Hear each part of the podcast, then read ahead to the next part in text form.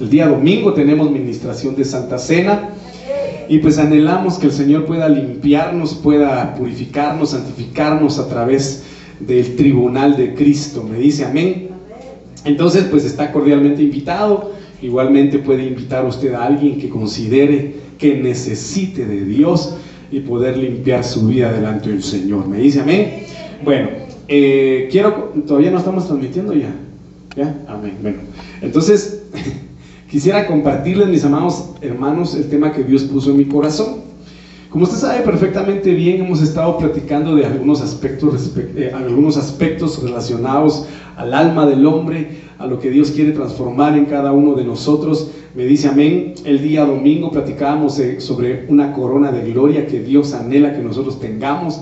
Y es el hecho de que Él nos rodee de su, de su esplendor, de su protección, de su poder y que también nuestras generaciones futuras eh, sean rodeados y alcanzados por Él. ¿Me dice amén?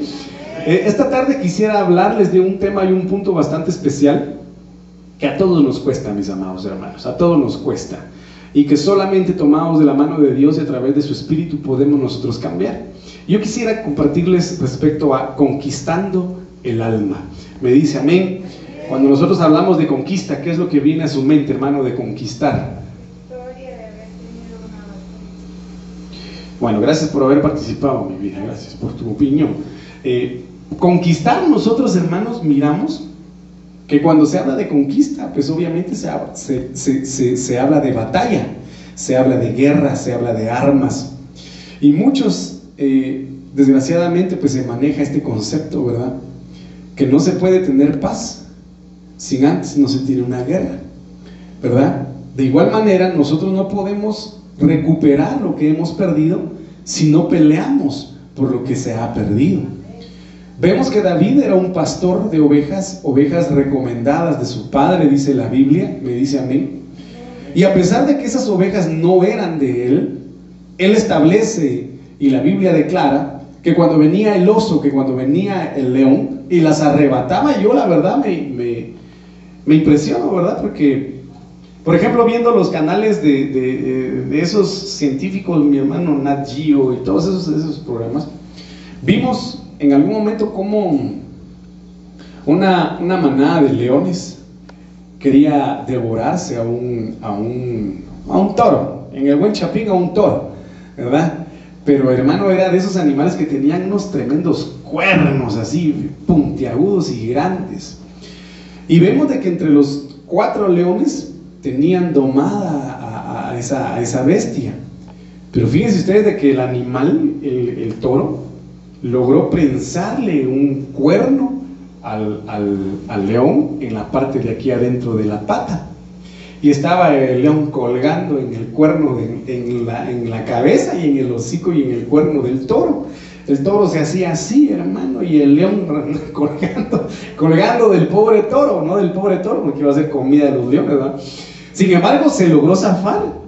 Pero hermano, tremendo hoyo el que le quedó en la, en la parte de aquí de la pata. ¿Por qué le digo esto? Porque cuando un león logra atrapar a su presa, difícilmente la suelta. ¿Sí? Y es impresionante, bueno, yo no, yo no sé, hermano, pero viene a mi mente el hecho de que si David arrebataba a la, a la, a la oveja de las fauces del, del oso y del león, ¿Cómo imagina usted que la recupera? ¿Viva? ¿Usted cree que viva? Sí. Viva, viva. Viva, pero herida. ¿Y acaso no había también en algunas ocasiones que arrebataba ovejas ya muertas? ¿Qué considera usted? Es lo natural, tampoco, tampoco nosotros vamos a querer tapar el sol con un dedo, porque en determinado momento sí pudo existir alguna oveja que no pudo recuperar. Me dice amén. Sin embargo, la actitud de David no era decir, ah, ya vino el oso, ya vino el león, seguro viene por las ovejas y me voy. No, sino que dice que él perseguía, atacaba al león y al oso y les arrebataba las ovejas de sus fauces. Pero la pregunta es, si el animal estaba vivo, ¿podía arrebatárselas? O sea, ¿me refiero al león o me refiero al oso? ¿Podía arrebatárselas? No, está como aquella adivinanza, ¿verdad, hermano? En donde hay tres habitaciones, tres salidas en un edificio que está incendiando, ¿verdad? Eh, en una habitación, hermano, está el fuego impetuoso ahí, va encendido. En, otra habitación, hermano, están un grupo de, de esos asesinos, hermanos, sin piedad. Y en otra habitación están leones que no han comido durante un año. Entonces, ¿cuál habitación escogería usted para salir? El Dani ya se la sabe, aunque le costó mucho adivinarla. Pero obviamente escogemos la de los leones porque ya un año de no haber comido ya están muertos, ¿verdad? Entonces en este sentido vemos que David tuvo que haber matado a las fieras para poder arrebatarlas, de lo contrario no hubiese podido, amado hermano, quitarlas de sus fauces. Y ahí es donde David dice, perseguí a mis enemigos y no me cansé hasta alcanzarlos y atravesarlos. Entonces, en este sentido, cuando hablamos de conquista, se tiene que desarrollar una batalla, querramos o no.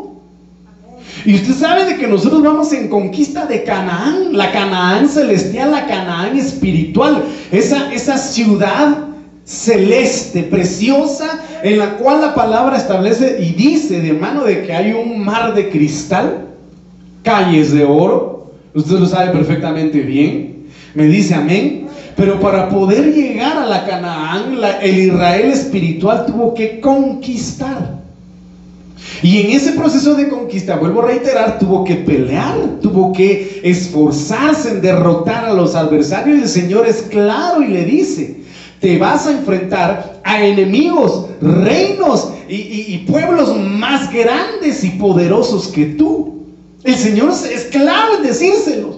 Y el Señor es claro en decirnos a nosotros esta noche, para que tú puedas conquistar lo que te pertenece y lo que es tuyo, quizá puedas enfrentarte a enemigos más grandes y poderosos que tú. Pero la diferencia es que el Señor le dijo a su pueblo, pero no temas, no te preocupes, yo ya los he entregado en tus manos. Eh, ¿Está conmigo, hermano? Hoy se quedaron muchos durmiendo en su casa, pero usted hoy está aquí, gracias a Dios. Me dice amén. Entonces, mire pues, cuando nosotros hablamos de conquista, usted sabe perfectamente bien que cuando vinieron, hermano, los españoles a conquistar todo el nuevo mundo, no, no digamos solo eh, Guatemala, no, todo el nuevo mundo. Latinoamérica, hermanos y otros países europeos conquistaron Sudamérica y, y, para llevar a cabo ese proceso de conquista, ellos no se quedaron allá descansando. ¿Qué hicieron? Número uno. Bueno, ¿quién conmigo se quiere ir? Dijo, ¿quién conquistó Guatemala, hermano? ¿Quién conquistó Centroamérica? ¿Quién conquistó? ¿Ah?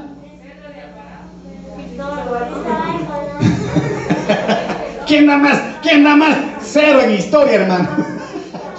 Cristóbal Colón. Entonces este hombre dijo, bueno, me está mandando el rey a, a, ¿cómo se llama? investigar si hay nuevas tierras, nuevos mundos, le decían ellos. Pero ¿quién, ¿quién se va a ir conmigo? Por supuesto que no se iba a ir la, la, la, la alta sociedad de esos países. Vinieron de allá de España los peores hombres, violadores, asesinos, hermanos ladrones, venía, venía gente pagando una condena porque probablemente ya no iban a regresar vivos. Probablemente ya no iban a regresar vivos. Entonces lo que ellos hicieron fue mandar a estas tierras a conquistar, pero con gente de lo peor. Con gente de lo peor, hermano. Entonces vinieron pero tuvieron que atravesarse penínsulas, tuvieron que atravesarse mares, océanos, para poder venir a este lugar y conquistar. ¿Qué quiere decir eso, mi hermano? Que para poder conquistar nuestra alma, tal vez no tengamos que atravesar mares, ¿verdad? O quizás sí. Lagunas, pero mentales. Hermano, pero para conquistar tiene que existir un proceso de preparación. Para conquistar tiene que existir un proceso de entrega a manera de poder alcanzar lo que se desea conquistar. Y en este sentido, el Señor nos ha dado un espíritu, un espíritu poderoso que es su presencia. Para que a través de su presencia, de su palabra, de su nombre, porque su nombre es poder, podamos conquistar nuestra alma. Si la Biblia establece de que su palabra penetra hasta las coyunturas del alma, en los tuétanos y los pliegues. Ahora, yo no sé si usted se ha preguntado cuántos pliegues tiene su alma. Pues, sí, probablemente sea un montón. Yo, eso es, ese es mi criterio, no es que la Biblia lo diga, pero es lo que yo me pongo a pensar. Que cada pliegue del alma probablemente sea un día vivido. Me dice amén que sea una experiencia vivida. Por ejemplo, usted cada día puede llegar a enojarse, ¿sí o no? Cada día alguien puede llegar a entristecerse, cada día alguien puede sufrir una, una decepción, una frustración o una alegría. Cada quien puede experimentar en su alma diferentes sensaciones o haber tenido diferentes experiencias. Entonces el Señor viene y dice que debemos conquistar nuestra alma. ¿Por qué? Porque dice el libro de Ezequiel 18:20, y solo esa parte le quiero leer, el alma que peque. ¿Qué dice? Esa morirá. Cuando habla de alma, habla de vida, habla de persona, habla de gente. Me dice amén, hombre, mujer. Y dice, el alma que peque, esa morirá. Porque es necesario conquistar a través del Espíritu Santo nuestra alma. Ayúdeme a entender esto que acabamos de leer. Ah, oh, esto, esto es tremendo. Esto es tremendo. En determinado, en determinado momento, mis amados hermanos, cuando yo estuve trabajando en una institución, trabajo de campo, Teníamos que ir, hermanos, a las comunidades, a levantar fichas socioeconómicas, hermano, y entrevistar a las personas para conocer su estado, pues, social, su estado económico, hermano, y de repente nos metimos con varios compañeros, habían varias mujeres ahí, hermano, que íbamos caminando, y como usted sabe que en las áreas rurales abundan los virulais, hermano, pero esos virulais son bravos, son antisociales, son mareros, montoneros, pandilleros y asesinos. Son tremendos los ingratos. Entonces, de repente, hermano, a lo lejos un tremendo animal, un perrote de esos, pero terribles. ¿Qué fue lo que hicimos nosotros por naturaleza? Correr. ¿Para qué? Para que el perro no nos mordiera. Y usted sabe de que el enemigo anda como león rugiente viendo a quien devora. Por lo tanto, el enemigo está empeñado, no, déjeme decirle, está empeñado en destruir el cuerpo, pero más en condenar el alma. Me, me dice amén. Está más empeñado en destruir el alma, impactar el alma a manera de que ya no tenga solución, ya no tenga salvación, ya no tenga sanidad, ya no tenga ningún tipo de reparo. Entonces, esta noche es necesario que nosotros hagamos un análisis, un análisis, hermano, introspectivo y que cada quien empiece a meditar delante del Señor qué áreas debemos, le digo, debemos conquistar de nuestra alma. ¿Qué áreas? ¿Cuáles son esas áreas? ¿Por qué? Porque ciertamente dice, el alma que peque y déjeme decirle de que el pecado es una tremenda pirámide, es una expansión inmensa, amado hermano, de conceptos, de criterios y de actos que Dios quiere que nosotros no, no cometamos, a manera de que no muramos espiritualmente hablando. Ayúdeme usted a hacer un catálogo de qué pecados existen. Ayúdeme. A ver, Adri. Ah, la mentira. Muy bien. A ver, ¿qué más considera usted que puede ser pecado? Ah, engaño, mentira, ¿qué más? El adulterio, ¿qué más? Robar. Matar, fornicación. Adulterio. La esclavitud. Amén. Pero mire, ¿qué más puede ser pecado? Ayúdeme, hermano. Ay, hermano, no me diga, pastor, disculpe, es que hoy tengo tan santa mi mente que ni siquiera se me viene ningún pensamiento de pecado, perdóneme. Ah, entonces mire, pues, mire, hay pecados que están bien catalogados, bien definidos. Tal cual lo acaban de mencionar ustedes, adulterio, asesino, robo, etcétera, etcétera, etcétera. Pero hay pecados que toleramos y que no deben estar en nuestro corazón, ni mucho menos en nuestra alma. Y como les acabo de mencionar, alguien lo dijo, la incredulidad. Es un pecado que a Dios no le agrada. ¿Por qué? Porque sin fe es imposible agradarle a Él. Por lo tanto, la incredulidad es blasfemia delante del Señor. Oiga, es blasfemia delante del Señor. Y nosotros a veces llegamos a dimensiones como las de Tomás. Es que yo hasta ver, oiga lo que le voy a decir. Es que yo hasta que no vea que ese pastor hace un milagro o, o desenchamuca a un eh, endemoniado, no voy a creer lo que él predica. O hasta que ese pastor no me dé un sueño, una revelación, una profecía donde me dé a conocer lo más profundo de mi negra conciencia, no le voy a creer. Ponen a prueba a Dios y llenan su corazón de incredulidad. Y eso a Dios le ofende. Y es blasfemia delante del Señor. Oiga, hermano. Otro pecado que nosotros toleramos y que el Señor reprende al diablo es la envidia. Son los, estos celos me hacen daño, me enloquecen. Se ponen a cantar unos, ¿va? A ver cuántos celosos hay aquí, levanten la mano.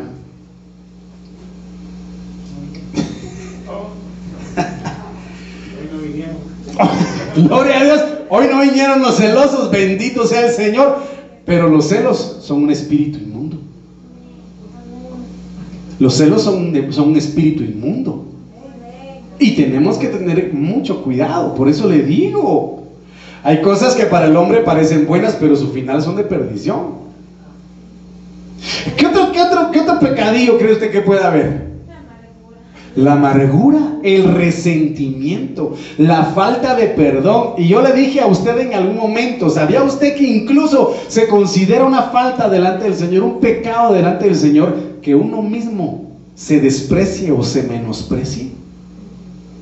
Porque obra de sus manos somos. Hechura suya somos. A imagen y semejanza de Él. Y nuestro Dios, como es? Es hermoso. Pero hay algunos que dicen, esto es mi cachetotes, esta es mi panzota, esta es mi cabezota, estas es mis manotas, esta es mi petacota. Hermano, y se desprecian ellos mismos. ¿Cómo pretenden que otros los aprecien si ni se pueden apreciar ellos mismos? ¿Ah? Bueno, ayúdame pues. ¿Qué otros pecaditos cree usted que, que puedan existir? Ah, el alcoholismo, muy bien. Ah, pero mire, ¿qué dijiste, Dani? Parece que hoy Dani viene algo espiritual. La murmuración. La infidelidad, pero mire qué tremendo es esto. Por la murmuración. Dice que muchos murieron por el destructor del pueblo de Israel. Porque murmuraron el destructor los alcanzó y los mató. Entonces, ¿qué viene a despertar, hermano, al destructor? La murmuración. No se preocupen, es el hermano Zancudo que está recorriendo el pasillo de la iglesia. Mátelo con amor, hermano. Pero ¿por qué le estoy comentando y preguntándole todo esto? Porque ciertamente aquí dice, el alma que peque, esta morirá. Entonces Dios quiere que tú y yo no muramos, que no seamos condenados sino que alcancemos la salvación y alcancemos la misericordia, pero tenemos que ser esforzados y valientes para conquistar nuestra propia alma. Y nos cuesta. Nos cuesta, no le digo le cuesta, le digo nos cuesta. Porque es necesario eliminar el matriarcado que el alma mucho tiempo estuvo ejerciendo sobre el cuerpo. Porque el alma, hermano, eh, eh, decía, ah, tengo ganas de, de, esto y se iba. Tengo ganas de hacer esto y lo hacía. Tengo ganas de decir esto y lo decía. Tengo ganas de pensar esto y lo pensaba. Y el cuerpo hacía lo que la mente le decía. Pero cuando vino el Espíritu Santo a ejercer el patriarcado, ese gobierno que no le agradaba al alma, entonces ya empezaba a chocar, empezaba a chocar, empezaba a evitar, empezaba a molestarse. ¿Por qué? Porque ya el Espíritu le decía, lo que estás haciendo no es bueno, lo que estás diciendo no es bueno, lo que estás pensando no es bueno, como estás actuando no es bueno, a donde estás yendo no es bueno. ¿Está conmigo? Espero que se conecte conmigo, hermano, porque yo sé que hoy vamos a rascar un poquito donde pica. ¿Quieren rascarse? Ah, rasquémonos juntos, pues. Entonces, mire, pues. ¿Por qué es necesario conquistar el alma? Porque el alma es insaciable. El alma es inagotable. Y yo le vuelvo a mencionar el ejemplo más claro de la Biblia. ¿Cómo te llamas? Le preguntó Jesús al hombre. ¿Qué contestó? Legión me llamo. Y yo le dije a usted, una legión, y eso está comprobado, según hermano los estudios de las tropas o de los ejércitos romanos, una legión estaba conformada por eh, más de 6.500 soldados. Y si este hombre tenía una legión de demonios, de espíritus inmundos, entonces tenía más de 6.500 demonios y espíritus inmundos viviendo en él, que albergaba su alma. Oiga, que albergaba su vida. Esto es impresionante. Porque un espíritu es la mentira, porque un espíritu es el rencor, porque un espíritu es la amargura, porque un espíritu es, son los celos, porque un espíritu es la murmuración, porque un espíritu son los malos pensamientos. Hermano, todo tiene su nombre, su jerarquía y su posición espiritualmente hablando. ¿Cuántos quieren conquistar su alma? Es tiempo de conquistar nuestra alma en el nombre de Jesús. Es tiempo de arrebatar lo que es nuestro en el nombre de Jesús. A manera de quitarle terreno al adversario. Hermano, y ahí es donde dice de que las puertas del infierno no prevalecerán sobre la iglesia. Pero el diablo quiere mantener cautiva y esclava el alma.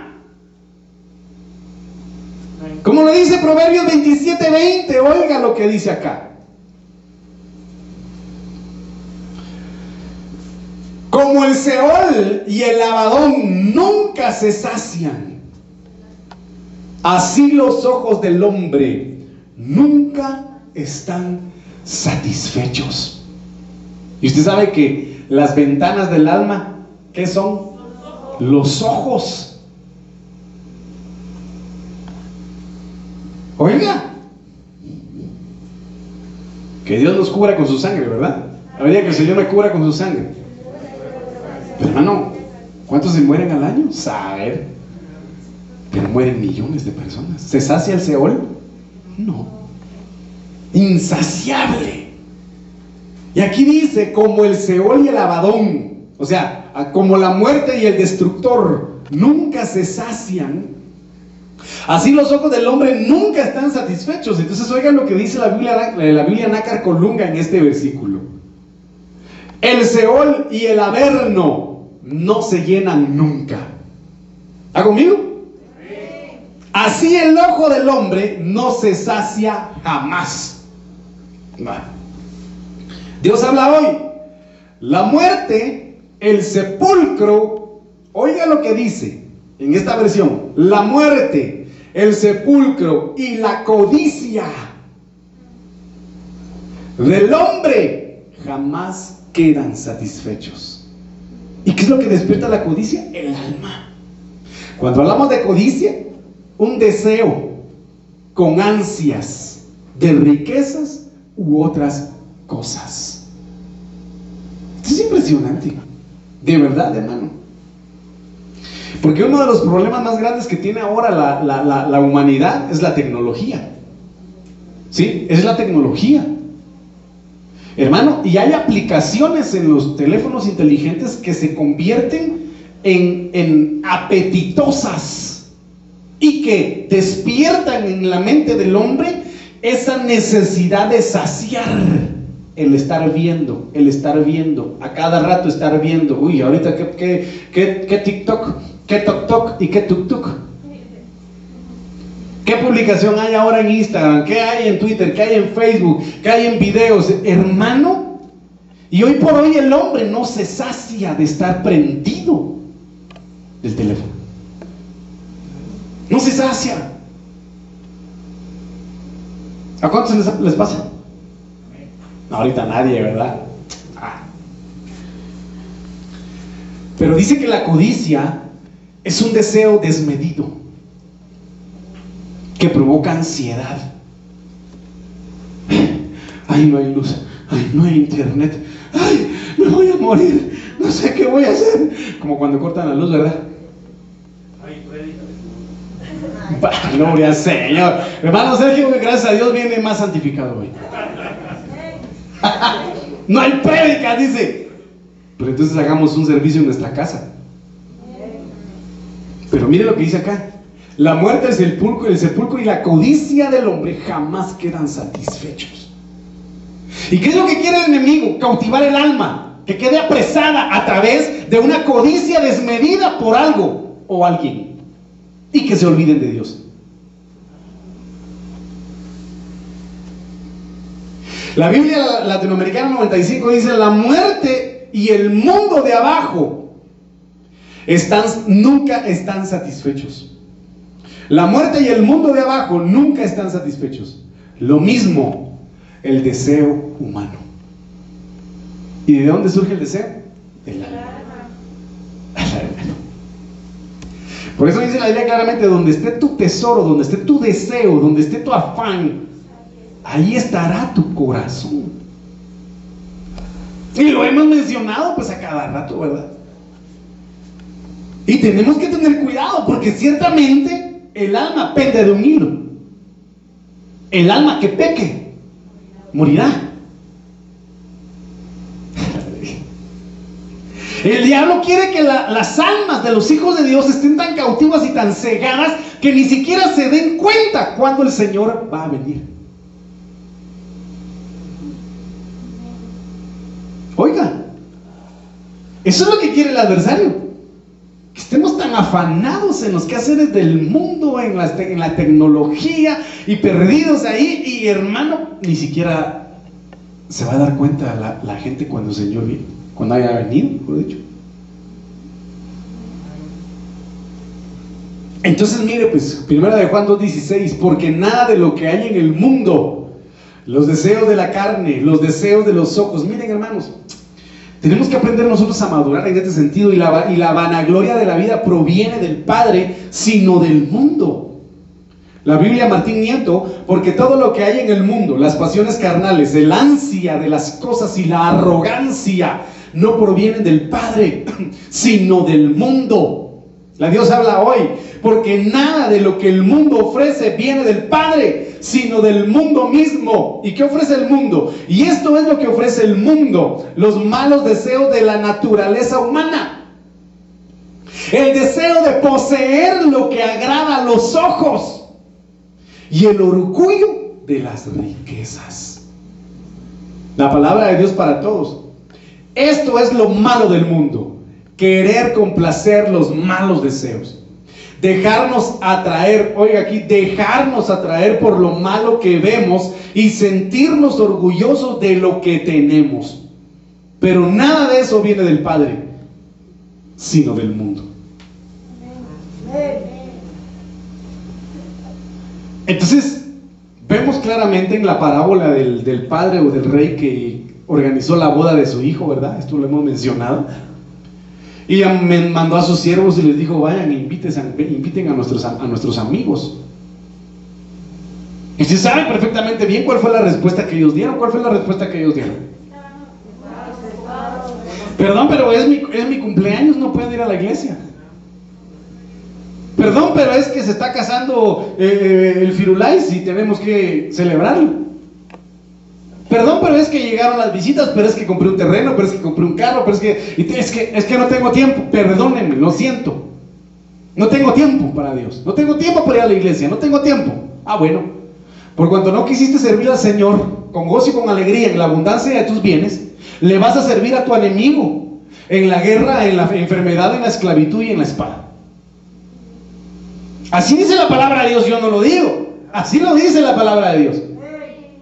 Entonces lo que quiere el enemigo es que nos desviemos, que nuestra alma se desvíe de servir al Señor. Y recuérdense que hasta David le hablaba a su alma y le decía, alma mía, ¿por qué te abates? ¿Por qué te afanas dentro de mí? ¿Por qué entonces estás queriendo desviarte? Espera en Jehová.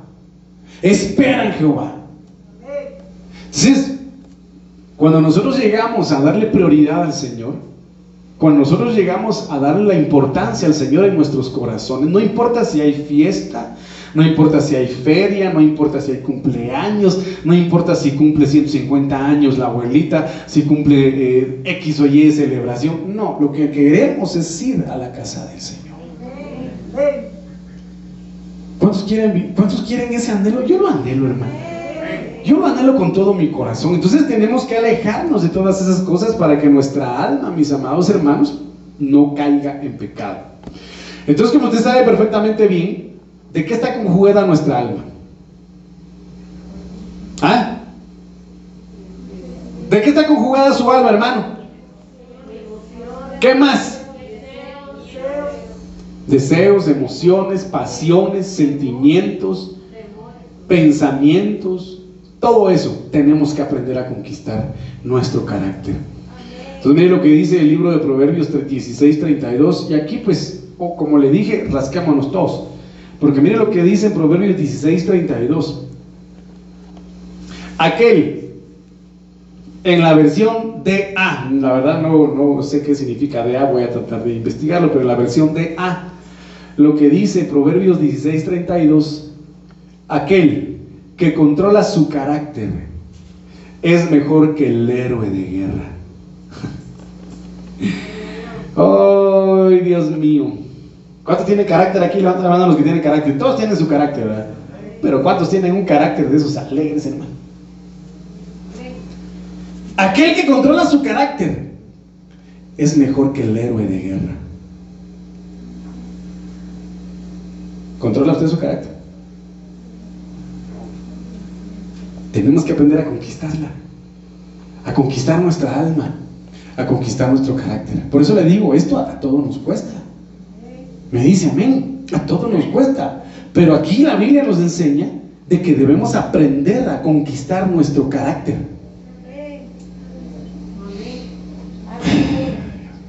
Aquel que controla su carácter es mejor que el héroe de guerra. Aquel que gobierna su temperamento es mejor que el que captura una ciudad. ¿Cómo es su temperamento, hermano?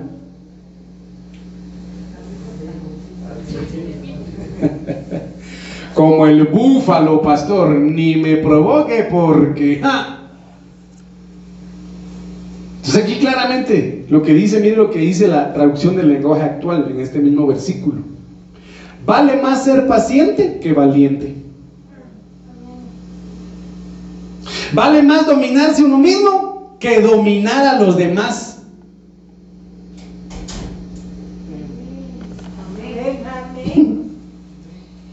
Vale más ser paciente que valiente. ¿Cuántos quieren ser pacientes? Yo quiero ser paciente, yo quiero ser paciente, yo quiero ser paciente, que el Señor me dote, nos dote a todos de paciencia, hermano. Yo, a ver, estamos acostumbrados a que las cosas se den así, como queremos, cuando queremos, con quienes queremos y de la forma en que queremos. Y Dios no es así. ¿Ah? Dios no es así, hermano. Dios dice, espera, yo haré, espera. Pero aquí dice, vale más ser paciente que valiente, vale más dominarse uno mismo que dominar a los demás. Entonces oiga lo que dice acá, Salmo 8, 4 al 8. Salmo 8, 4 al 8.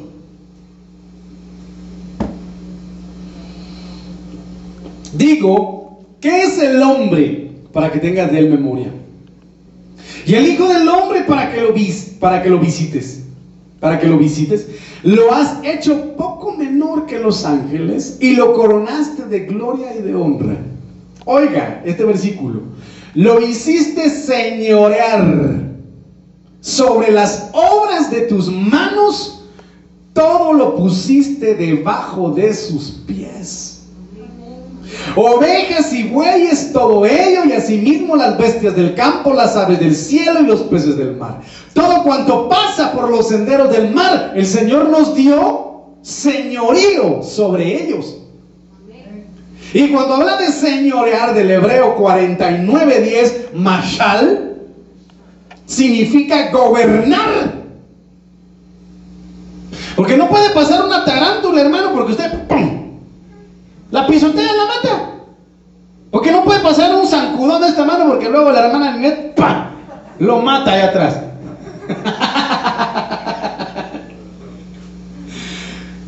Porque hermano, no podemos escuchar el chillido de un cochito porque ya se nos hace agua la boca porque se nos antojan chicharrones. Porque vamos a la carnicería y compramos deme rochoy, deme lomito, deme tripa, deme chorizos, longaniza, deme. Y hermano, tenemos señorío y gobierno sobre todo lo que Dios creó aquí en la tierra. Todo. Que si miramos un inmenso árbol, esos de Madagascar, que no me recuerdo cómo se llaman, que logran albergar más o menos 6 mil litros de agua dentro de ellos, y tienen una altura impresionante, hermano. Pero si el hombre, como usted sabe que el hombre por naturaleza es destructivo, viene y desea cortarlo, lo corta. Que si hay una tremenda montaña, hermano, y quiere hacer una carretera ahí, abre paso, la, la, destruye y abre camino. ¿Ah? ¿Sí? Ha conquistado los mares.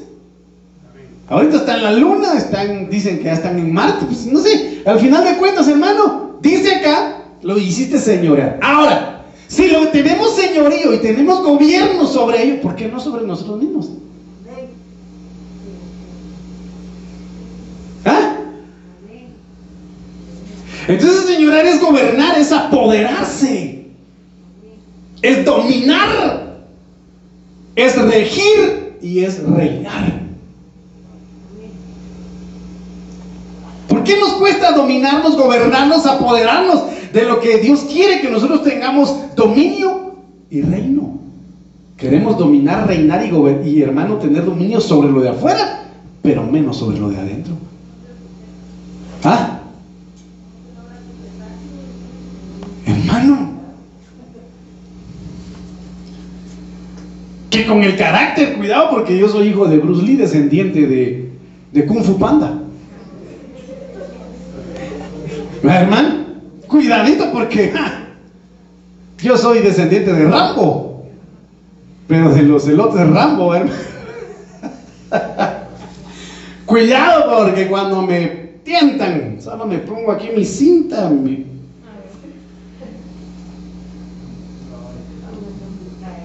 hermano?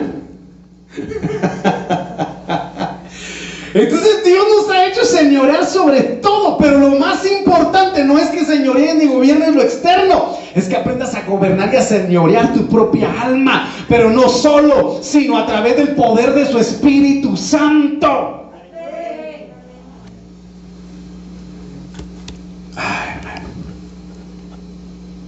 Entonces, miren lo que le dice el Señor a Caín, Génesis 4, 6, 7. Jehová le dijo, ¿por qué andas enojado? Gracias a Dios no vinieron enojados. Y con la cabeza baja. Si obras bien, andarás con la cabeza levantada. En cambio, si obras mal, entonces aquí está el detalle. ¿Por qué no se logra dominar el alma? Porque no hay buenas obras. Porque no se busca llevar a cabo buenas obras. Sabiendo que debemos hacer lo bueno, no lo hacemos. Y dejamos que el pecado nos domine. Dejamos que, hermano, los apetitos del mundo, del alma, dominen. Entonces aquí está lo que dice el Señor. Esta es la condenación que vino al mundo. La luz vino al mundo. Pero el hombre desechó esa luz porque sus obras eran malas y amaron más las tinieblas que la luz. Porque sus obras eran malas. ¿Cuántos quieren conquistar su alma? Entonces propóngase dejar de hacer obras malas. Propongámonos dejar de hacer lo que a Dios no le agrada. Y sabe una obra, hermano, que, que debemos pedirle al Señor que haga en nuestras vidas, es cumplir su palabra en donde Él dice claramente, el que ame más, usted lo sabe perfectamente, padre, madre, hermano, hermana, casa, bienes, que a mí. No es digno de ser mi discípulo porque en cualquier momento me abandona por ir, por ir atrás de eso. Y ahí cuando yo empecé a servir al Señor, era un dilema en mi casa. Porque mi papá me llegó a decir, vos sos un cero a la izquierda, porque nunca estás. Que era el cumpleaños, ellos lo saben, aquí están ellos, Que era el cumpleaños de X, no estoy, me voy a la iglesia, porque casi siempre solo los domingos lo hacían, hermano, en la tarde. Yo no puedo que estoy en la iglesia, voy a la iglesia. Y me iba, aprendí a darle al Señor prioridad. Y hoy por hoy el Señor ha sido misericordioso. Y yo sé que Él, hermano, me ha sostenido. Porque yo he sido prioridad para Él. Me dice amén. Entonces, mire, pues, si obras mal, el pecado está a la puerta como fiera al acecho. Pero ¿qué dice al final? Tú debes dominarlo.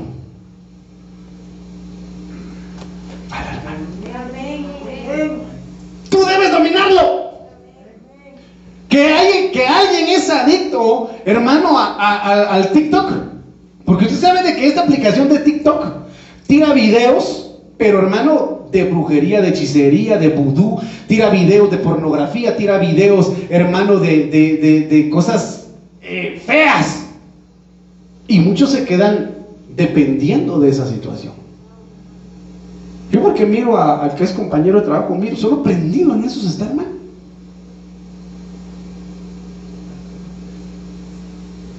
Pero si hay alguien que sabe que le está haciendo algo daño, tiene que dominarlo y sacarlo. ¿Esto qué quiere decir? En el, concepto de, teléfonos, si hay alguna aplicación que a alguien le hace daño, bórrela. Bórrela. Bórrela. Bórrela, hermano. Yo no sé a qué extremos quiera llegar a usted, pero eso lo estoy diciendo, borre la aplicación. ¿Por qué? Porque tampoco va a vender, va, a tirar usted algo que le sirve, pues, ¿verdad? Pero para algo bueno.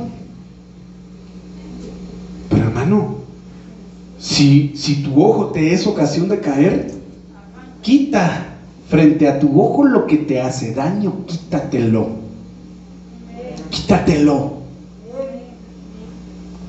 Si la música te es ocasión de caer, ¿por qué vas a estar permitiendo que en tu casa, yo no, ¿cuántos tienen altar de oración en su casa? Levanten la mano los que oran al Señor en su casa. Si tu casa se ha constituido en altar de oración al Señor, ¿por qué vas a estar permitiendo música de los ángeles negros? ¿Por qué vas a estar permitiendo música, hermano, de, rock satánico? No, ¿verdad? Si tu casa es un altar de oración y de adoración al Señor, no tienes por qué permitir eso. Pero si tú amas tu alma y si anhelas que el Señor la salve. aquí dice, en cambio, si obras mal, estoy aquí por favor. En cambio, si obras mal, el pecado está a la puerta. Entonces tenemos que cancelar las obras malas para cancelar el acecho del pecado. ¿Cuántos quieren cancelar el acecho del pecado?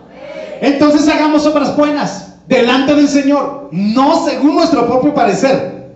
Porque hay obras que para el hombre parecen buenas, ya lo dije sino guiados por el Espíritu Santo. Pidámosle al Señor que nos ayude a hacer buenas obras. ¿Qué es hacer buenas obras delante del Señor? Obedecerle, hermano. Hacer caso, como dice mi hermano. Entonces tú debes dominarlo. Entonces, mire, pues aquí empieza el tema. un aspecto que debemos nosotros dominar de nuestra alma, así miren, lenguinitis aguda. Oh, hermano. Y le voy a dar un ejemplo. Hebreos 11:32, mire lo que dice. Habla de héroes de la, héroes de la fe.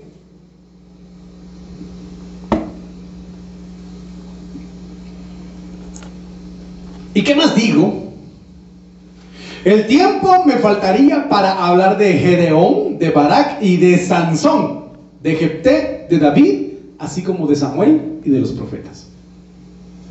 Vemos aquí a un héroe que murió de la forma más vergonzosa y denigrante. ¿Quién es? Sansón. Catalogado aquí como un héroe de la fe. Pero ¿cuál fue su problema? Su lengua. ¿Qué lo hizo caer? su propia lenguota, con el perdón de Sansón, su propia lengua. ¿Qué es lo que hace caer a muchos? Su boca, su lengua, porque no se miden para hablar, para responder. Y lo vemos claramente en jueces 16, 16 al 18. Y aconteció que presionándolo ella cada día con sus palabras e importunándolo, el alma de Sansón fue reducida a mortal angustia. ¿Y qué pasó? Le descubrió pues todo su corazón y le dijo, le dijo, su lengua no pudo contenerse, su lengua no pudo detenerse.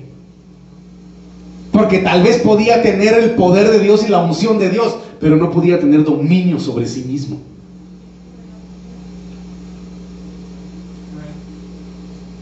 hermano, esto es, tremendo.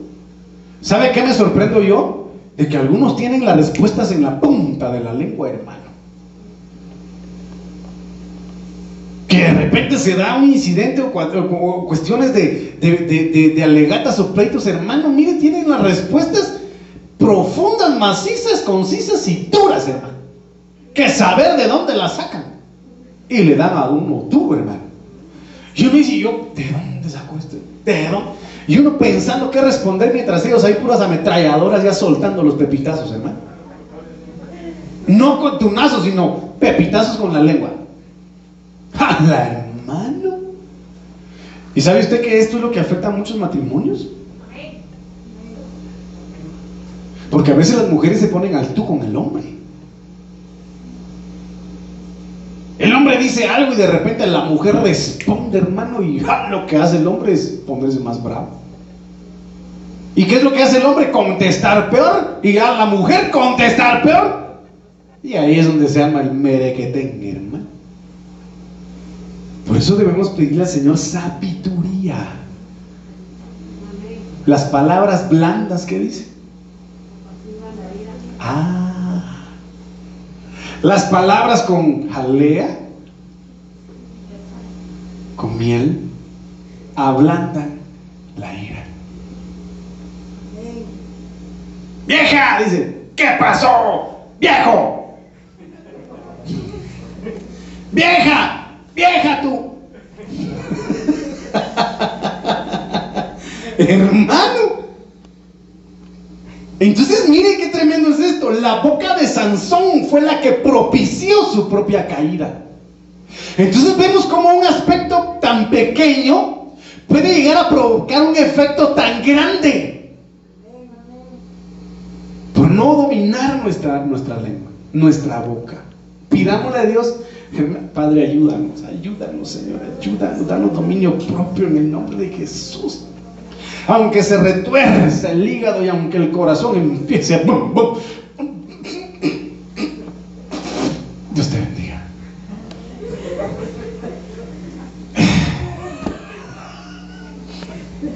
Y aunque después usted vaya al baño y...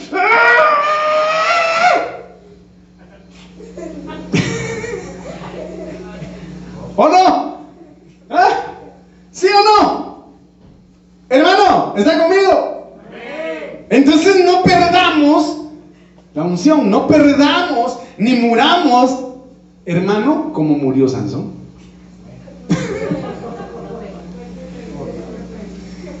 Pidámosle a Dios sabiduría. Y no seamos contestones, hermano. Las palabras suaves aplacan la ira. Que Dios nos ayude. Entonces agarraron a Sansón por su lengüita, le quitaron los ojos, nada más le quitaron los ojos. Por supuesto, después de haberle cortado el cabello, lo raparon, dice.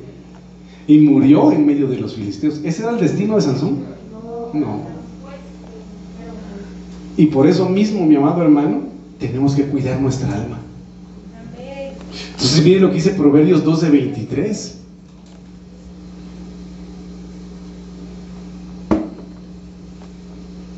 El hombre cuerdo encubre su saber. Solo Sansón sabía de dónde venía su poder. ¿Qué fue lo que le hizo falta? Sabiduría.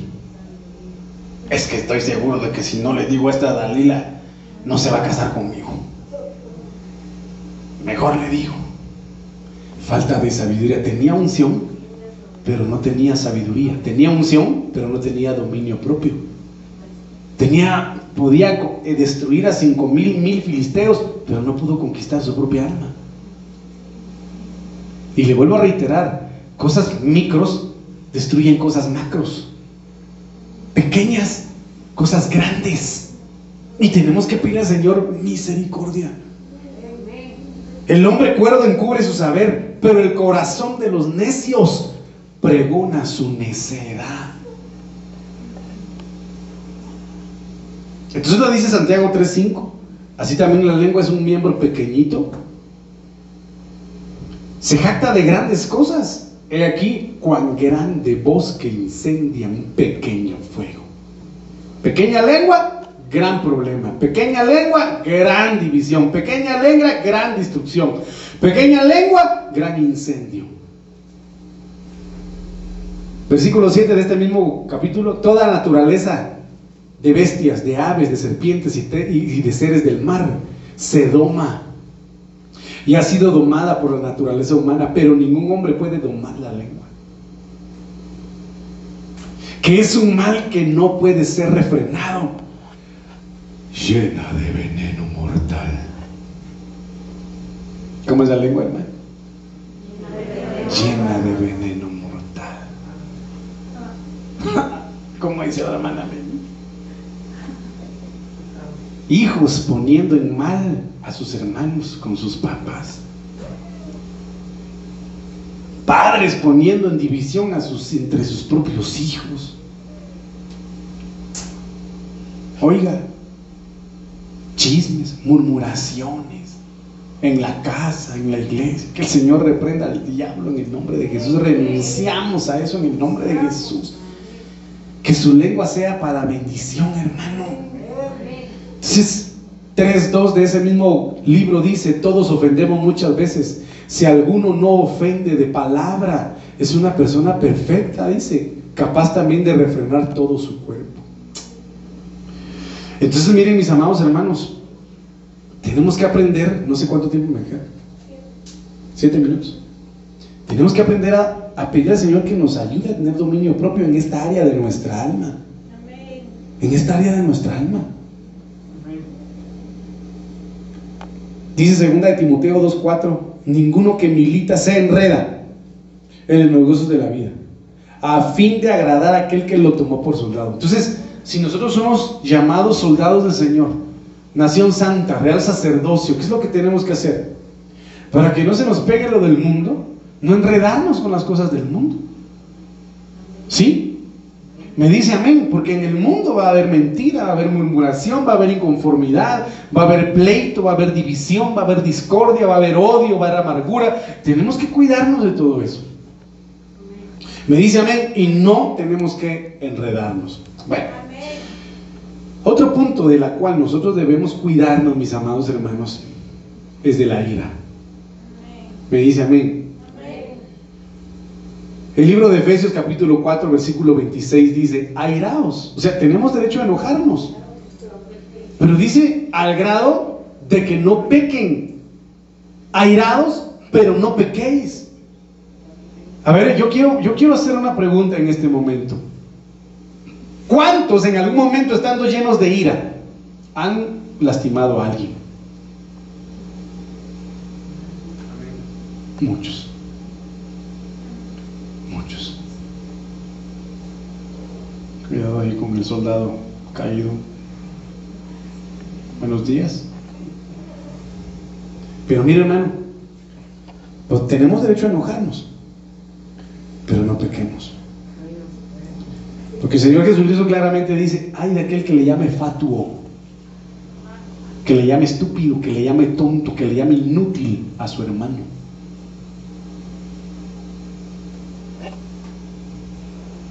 Oiga, qué tremendo es esto. ¿Podemos enojarnos? Sí, podemos enojarnos, pero no al grado de pecar, no al grado de que maldigas, no al grado de que desees muerte, no al grado, mi amado hermano, de pecar. Entonces vuelvo a, Génesis 4:6, entonces Jehová le dijo a Caín, ¿por qué te has enojado? ¿Y por qué has decaído? Tu, ¿Por qué ha decaído tu semblante? Mire, el enojo de Caín era que no era aceptado. Y vuelvo a reiterar, porque sus obras no eran buenas. ¿Me dice amén? Sus obras no eran buenas. Entonces, el enojo, la ira de Caín, versículo 8 y 9, llegó o llevó a Caín a matar a su hermano. Y tenemos que tener cuidado de esto. Tenemos que tener cuidado.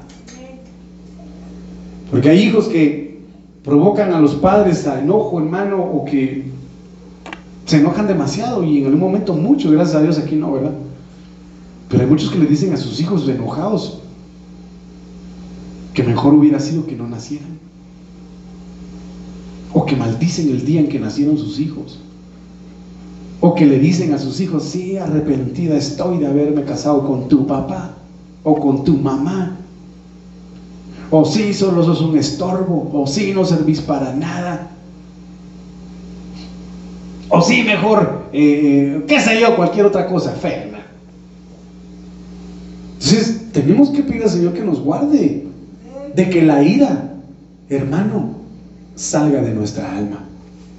Entonces dice Caín dijo a su hermano Abel, salgamos del campo. Mire, le importó poco lo que Dios le habló a Caín. Porque el Señor directamente le dijo, no hagas mal, no hagas, no cedas paso al pecado, no dejes que el, el pecado te domine. Mire lo que hizo Caín, le importó poco. Se dejó cegar por la ira. Y se llevó a su hermano al campo. Y usted sabe qué, qué pasó. La ira llevó a Jonás a desear que Dios le quitara, eh, que lo matara. Jonás 4.1 al 4. Pero Jonás se disgustó en extremo. Miren hermanos, ¿por qué? Porque Dios no exterminó a los ninivitas. ¿Y sabía usted que existe una teoría, hermano, de que, de que este hermano Jonás odiaba a los ninivitas porque los ninivitas eran sanguinarios, guerreros extremos, sanguinarios, hermano, y que ellos fueron los que mataron al papá de Jonás y por eso no quería ir a evangelizar Nínive porque quería que Dios los destruyera?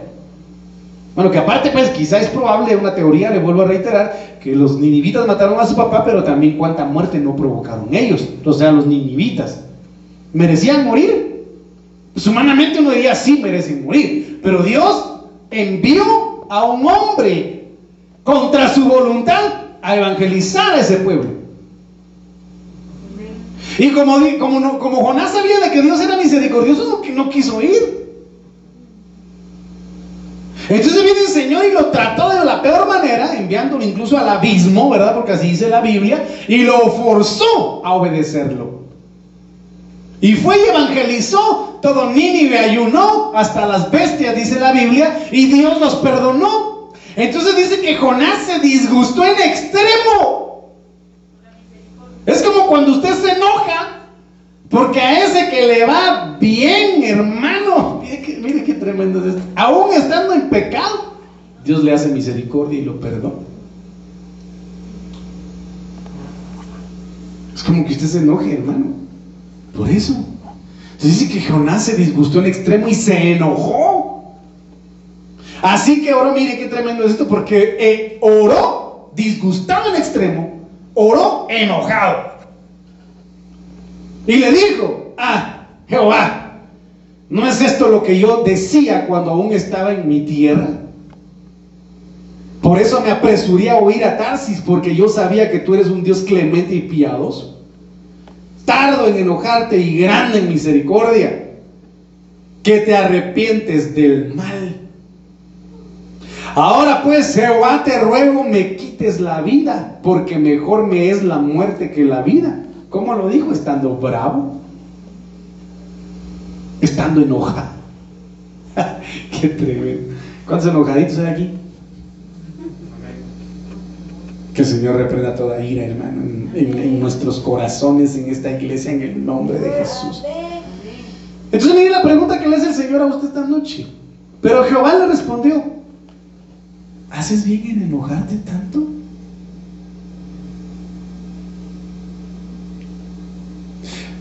¿Hacemos bien en enojarnos tanto? Nos enojamos y de ahí me duele mi cabeza. Ay, me duele el estómago. Ay, me duele aquí. Ay, me duele allá. Ay, me duele. Se me acalambra el camote. Se me acalambra la panza. Se me acalambra el cerebro. Todo se le acalambra por bravo.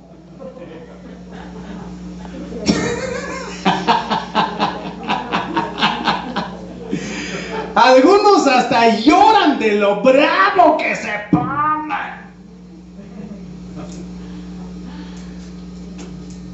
Tenga cuidado, tengamos cuidado. Tengamos cuidado, mis amados hermanos. ¿Cuántos quieren tener cuidado? Hermano, otro bravo que también tenía unción, Eliseo. Salta, pelón, salta, salta, pelón, salta, salta, pelón, salta. Se burlaron de él y dice que los maldijo los maldijo. Por eso le menciono. Eso está en 2 Reyes 2.23. 24. Hermano, los maldijo. Y les desató potestades, osas, osos. Y mató a 42 muchachos. Oiga, ¿qué talito?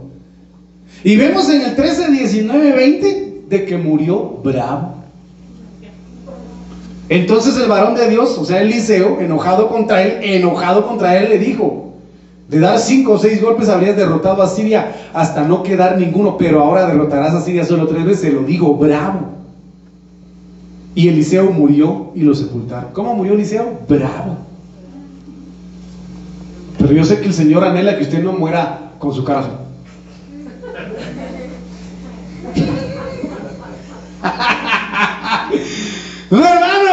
el Señor quiere llevárselo a usted gozoso. Nos quiere llevar llenos de alegría. ¿Cuántos quieren ser llenos de alegría, hermano? A ver, diga conmigo, cante conmigo. Dios no nos trajo hasta aquí para volver atrás. Nos trajo aquí a poseer la tierra que nos dio. Aunque gigante se encuentre allá, yo nunca temeré. Nos trajo aquí a poseer la tierra que Él nos dio. Esos gigantes del alma tienen que ser derrotados. Porque Dios no te trajo aquí para que tú vuelvas a la amargura, para que tú vuelvas a la ira, para que tú vuelvas a la depresión, para que tú vuelvas al odio. Te trajo a ti aquí para ser libre para que comas de esa leche, de esa miel que emana su tierra, esa tierra prometida espiritualmente hablando. Y pues para terminar esta parte, mis amados hermanos,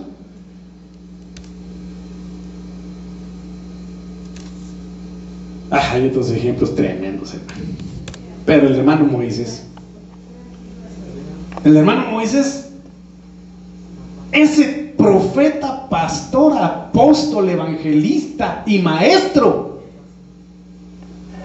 Porque el Señor le delegó que escogiera 70 ancianos, tuvo que enseñarles maestro.